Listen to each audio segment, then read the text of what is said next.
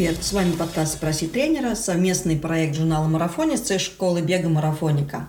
Я Екатерина Преображенская, создатель и главный тренер беговой школы «Марафоника». Я веду этот подкаст и отвечаю на ваши вопросы, связанные с бегом и спортом на выносливость. Задать вопросы можно в директ инстаграма журнала «Марафонец» или на сайте школамарафоника.ком в форме обратной связи. Присылайте ваши вопросы, и я обязательно на них отвечу.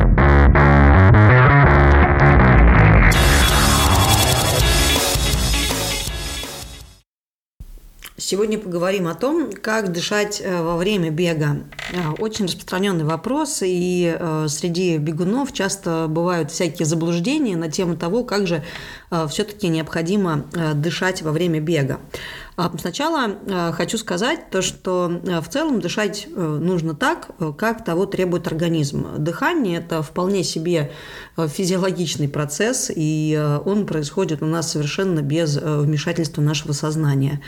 Часто, когда мы пытаемся осознанно вмешаться в какой-то процесс, который происходит в нашем организме на автомате, ничего хорошего из этого не получается. А, давайте разберемся. А, если вы, например, начинающий бегун, а, и э, когда вы, в общем-то, начинаете вашу тренировку, вы начинаете задыхаться, это говорит о том, то, что вы бежите слишком быстро. То есть это не говорит о том, что вы как-то неправильно дышите, и нужно срочно узнать, каким образом а, нужно, собственно говоря, дышать. Это говорит о том, что нужно снизить темп, и, возможно, а, вам придется вообще перейти на шаг и делать сначала интервальные тренировки, но не такие интервальные тренировки, где вы бежите очень быстро, а потом бежите медленно или трусцой, а такие интервальные тренировки, скажем так, для начинающих, когда вы, в принципе, принципе, бежите, и даже если это не быстрый бег, все равно э, на данном этапе еще пока что сложный для вас бег, а потом идете пешком, чтобы э, снизить э, пульс и чтобы, в общем-то говоря, отдышаться. Поэтому правило первое, мы не пытаемся как-то специально дышать во время бега, особенно если мы не опытные спортсмены, а мы регулируем, скажем так, наше дыхание уровнем усилия. И в данной ситуации дыхание скорее является индикатором того, то, что вы бежите для себя на данный момент слишком быстро. А, когда мы начинаем бегать, мы э, стараемся бегать в так называемой аэробной зоне а, на аэробном пороге или даже ниже аэробного порога. И это а, такой темп бега, при котором вы можете э, дышать достаточно спокойно, разговаривать э, можете. Ну, разговор – это, по сути дела, показатель того, что вам хватает кислорода, и вы как бы помимо того, что дышите, можете еще и произносить какие-то звуки, даже не какие-то звуки, а, в общем-то, производить связанную речь. А, итак, с этим разобрались. То есть мы не пытаемся каким-то специальным образом дышать, не думаем то, что э, дых, мы неправильно дышим, если мы задыхаемся, а мы регулируем э, свой темп и нагрузку, которую мы выбираем. Э, соответственно, очень частый вопрос, как нужно дышать, через нос или через рот. А, пожалуй, я отвечу а, на этот вопрос двумя способами для разных категорий людей. Если вы не опытный бегун, и я не имею в виду сейчас то, что человек, который бегает пару месяцев или, возможно, даже год, это уже очень опытный бегун. Я сейчас говорю о людях, которые уже за плечами достаточно большой тренировочный опыт, и они очень хорошо понимают свой организм. Так вот, если вы не очень опытный бегун, то тогда отвечу просто. Дышите так, как вы можете, и дышите через рот. Нам нужно, чтобы э, организму хватало кислорода. Через рот мы можем больше вдохнуть, и самое главное, больше углекислого газа выдохнуть. А, что касается э, того, э, нужно ли дышать животом глубоко или ребрами, на самом деле мы используем оба типа дыхания. И, а, конечно же, обычно а, дается рекомендация дышать более глубоко и использовать мышцы живота, чтобы а, больше воздуха попадало в легкие и, скажем так, задействовать весь объем легких. Постепенно к этому нужно приходить, но тут важно понимать то, что очень важно, как мы выдыхаем. Важно достаточно выдохнуть для того, чтобы освободить легкие от углекислого газа и чтобы, в общем-то, освободить место для свежего воздуха, насыщенного кислородом. Далее, часто возникает у бегунов во время пробежки такое ощущение боли в боку. Есть разные версии, особенно, скажем так, в народе распространены разные версии, от чего возникает это ощущение.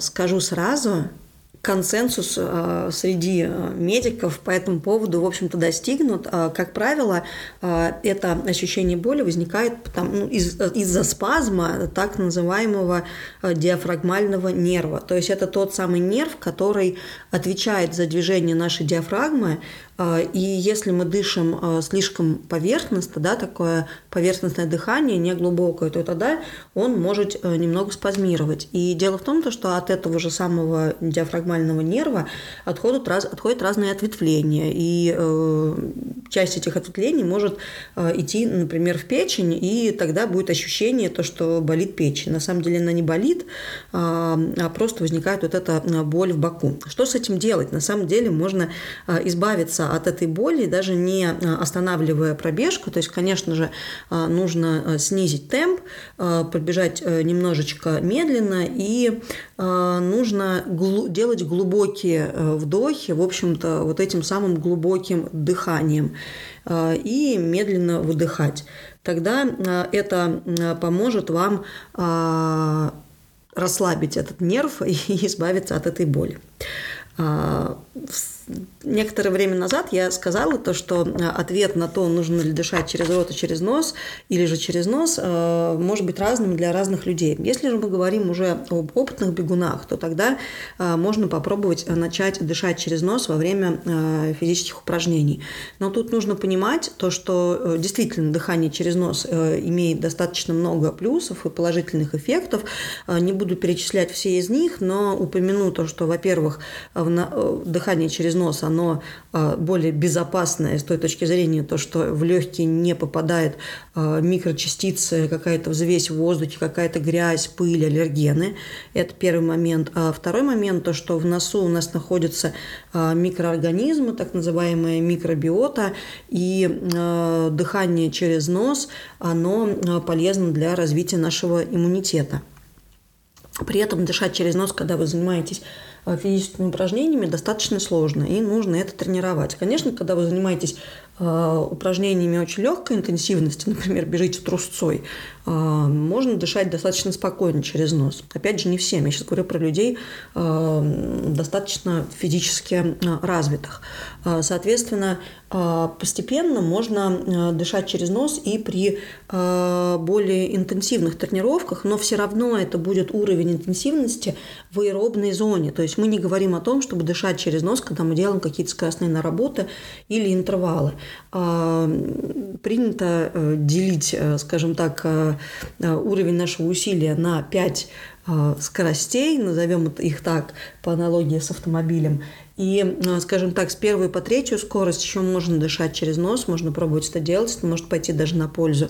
Однако уже когда мы говорим про четвертую и пятую скорость, ну, в некоторой степени может коррелировать там с четвертой и пятой э, пульсовой зоны. Здесь уже о дыхании через нос, конечно же, речь не идет. Мы тогда дышим так, как э, организм хочет, чтобы мы дышали, чтобы он получал достаточное количество кислорода, и в этой ситуации ограничивать себя было бы неправильно. Чтобы эффективнее дышать на тренировках, можно делать упражнения для развития межреберных мышц, а, и учиться дышать э, более глубоко при помощи живота. Это два разных протокола, а, и а, те и другие мышцы задействованы во время дыхания, и если мы будем учиться это делать вне тренировок, концентрироваться на своем дыхании, это может нам помочь и во время тренировок. Ну и напоследок я э, упомяну такой интересный, э, такие интересные два протокола дыхания. Во-первых, если мы будем дышать глубоко и а, делать эти упражнения перед тренировками, мы, в принципе, можем а, насытить свой организм кислородом а, и даже немного, скажем так, возбудить нервную систему. И в этой ситуации, если нам очень сильно не хотелось идти на тренировку, что называется, ломает перед тренировкой, это может нам помочь. То есть, э, если совсем нет мотивации и кажется, что вы устали, а нужно выходить на пробежку, можете около минуты или нескольких минут э, посидеть, подышать глубоко, глубоко вдыхать, глубоко выдыхать, и вы почувствуете, то, что у вас будет такой некоторый прилив силы и э, будет проще заставить себя выйти на тренировку.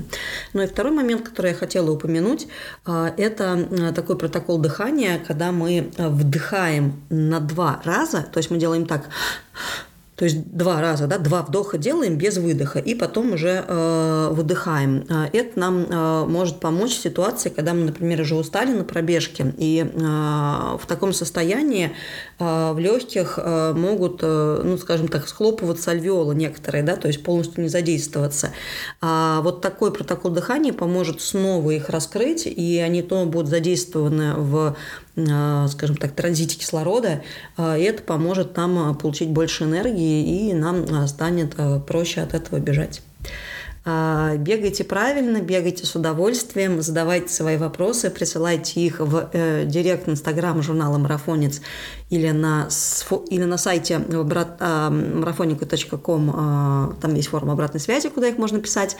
И хороших вам пробежек!